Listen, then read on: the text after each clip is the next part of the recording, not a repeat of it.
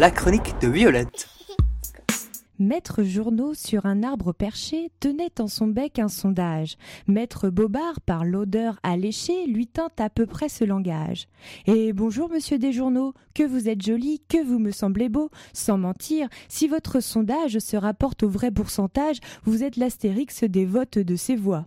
À ces mots, Maître Journaux ne se sentit pas de joie, et pour montrer sa bonne foi, il fonça aussi sec et publia des résultats. Maître Bobard lui sourit et dit Mon bon monsieur, apprenez que tout sondeur vit aux dépens de celui qui l'écoute. Cette élection vaut bien quelques sondages sans doute. Maître Journaux, honteux et confus, jura, mais un peu tard, qu'on ne l'y prendrait plus. L'élection présidentielle 2012, 2012, 2012. 2012 est présentée comme un combat de tous les jours Tous les Tous les jours. jours. Tous les jours. pour le futur président. En face de nos radios crachotantes, de nos télés flamboyantes et de nos lectures attachantes, les promesses côtoient les annonces comme quoi notre voisin pense plutôt ceci que cela.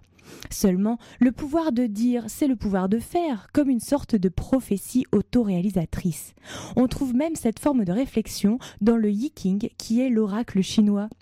En fait, on dit que si une personne connaît son avenir dans un domaine précis, alors il en sera forcément autrement ou au moins différemment puisque la personne agira en fonction de ce qui lui a été prédit. On n'agit pas pareil quand on sait. L'incertitude à bien des égards est davantage libératrice. Ainsi, les sondages agiraient comme des fumigènes sur l'égalité des candidats et sur la conscience des électeurs. C'est bien simple, avec les sondages relayés à la télé ou ailleurs, on change de président tout le temps, voire même en même temps. Autre exemple, les 1000 personnes sondées pour calculer l'audience à la télé deviennent des millions annoncés dans les médias. Ils seraient représentatifs de 65 millions de personnes. Mais si les sondages représentent la France, comment se fait-il qu'ils se contredisent?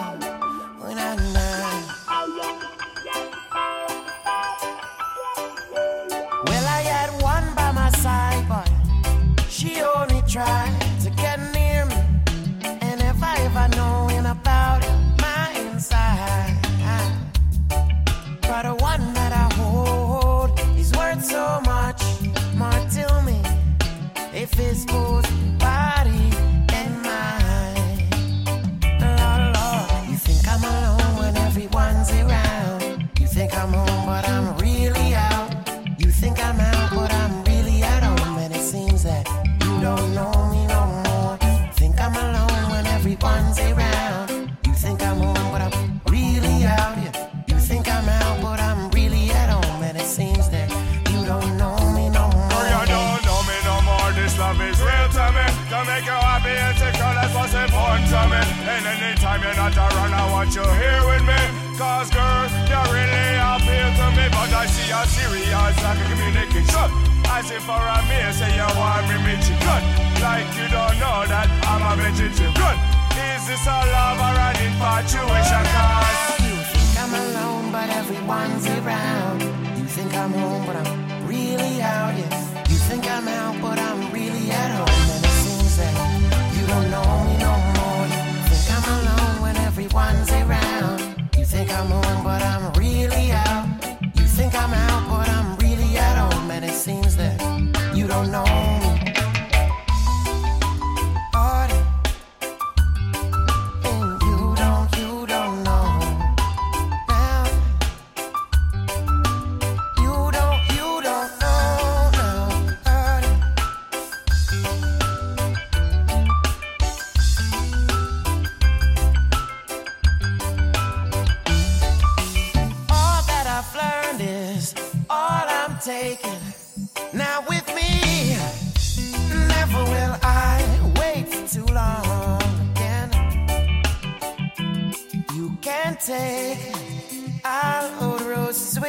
'Cause.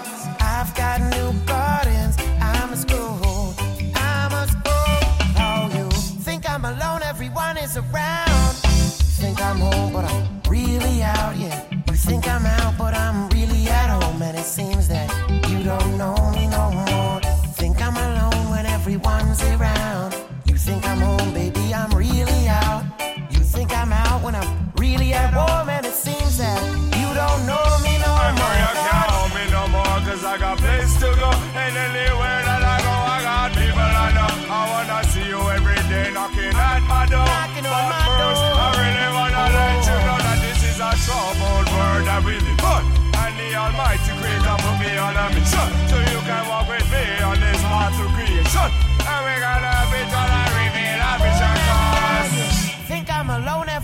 Around.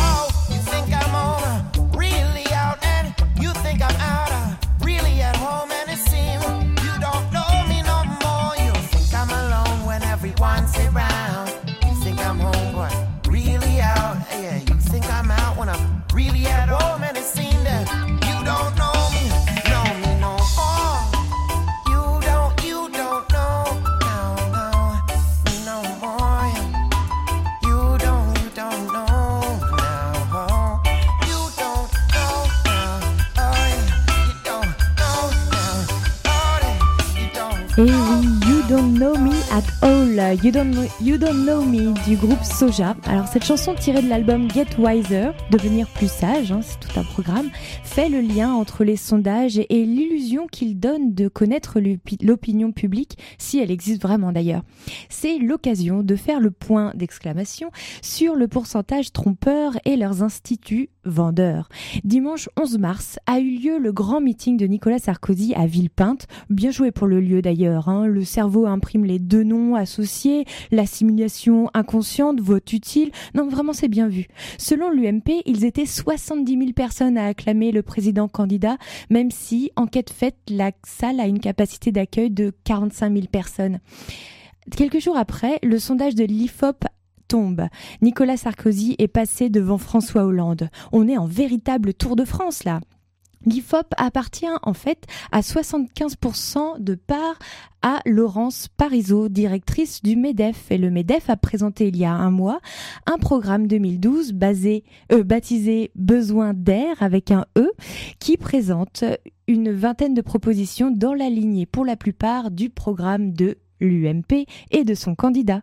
Ensuite, parlons de l'autre institut, celui qui place le même jour, mais trois heures après, François Hollande devant tout le monde, TNS Sofres.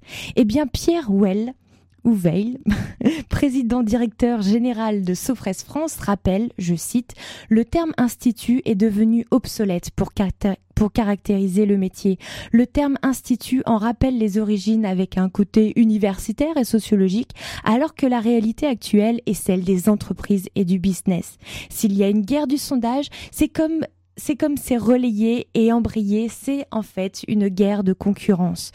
Coluche disait, je cite, Quand on pense qu'il suffirait que les gens ne les achètent pas pour que ça ne se vende plus, Enfin, entre s'appuyer sur des chiffres volatiles ou parler de promesses qui le sont tout autant, les médias doivent parler en double contrainte. De l'autre côté du poste, après tout, hein, rappelons-nous, tout sondeur vit aux dépens de celui qui l'écoute.